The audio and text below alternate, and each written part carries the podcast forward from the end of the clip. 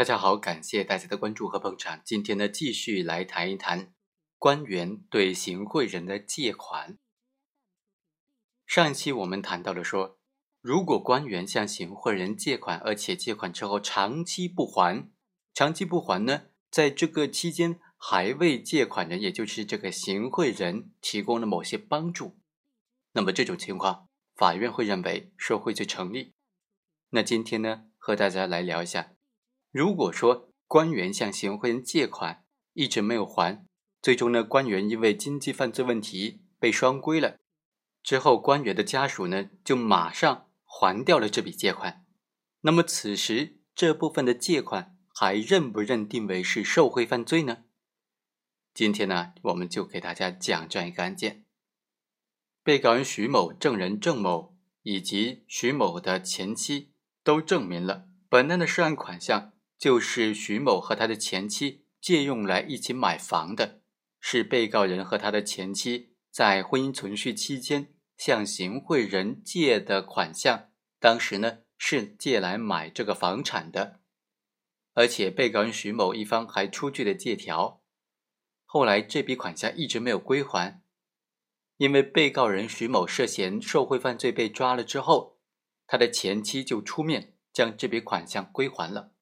公诉机关认为这笔钱很明显也是受贿罪，长期不还，有还的能力，但是没有还的意愿，也没有还的实际行为。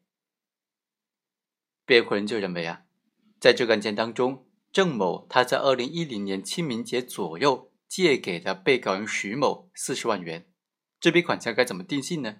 首先，他们有正当的借款事由；第二，还出具的借条；第三，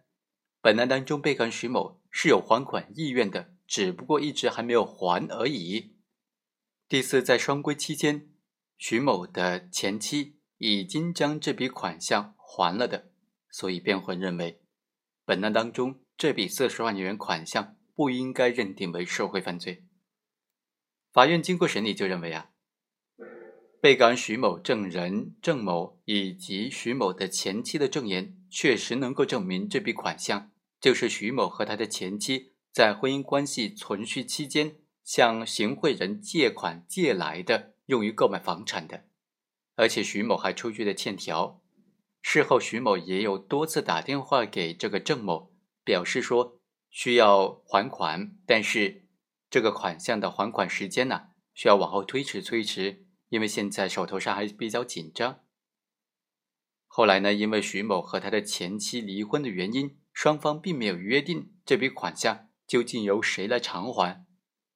就因为这个款项的偿还主体没有确定，所以双方就一直迟迟不归还，直到二零一三年十二月份，徐某被双规了，他的妻子、他的前妻才出面将这笔款项全部还清了。由于这笔借款是由被告人主动提出的，而且有真实的、明确的借款目的，双方立有借据。而且借据借款方就是徐某和他的前妻两个人，借款之后，被告人和他的前妻离婚了，而且离婚当中没有约定是由谁来负责还款，这也是本案的客观事实。所以啊，现有的证据还不足以证明本案当中被告人徐某他不打算归还这笔款项，这笔欠款。所以呢，法院认为这笔四十万元的款项不应当认定为是受贿罪。好，以上就是本期的全部内容，我们下期再会。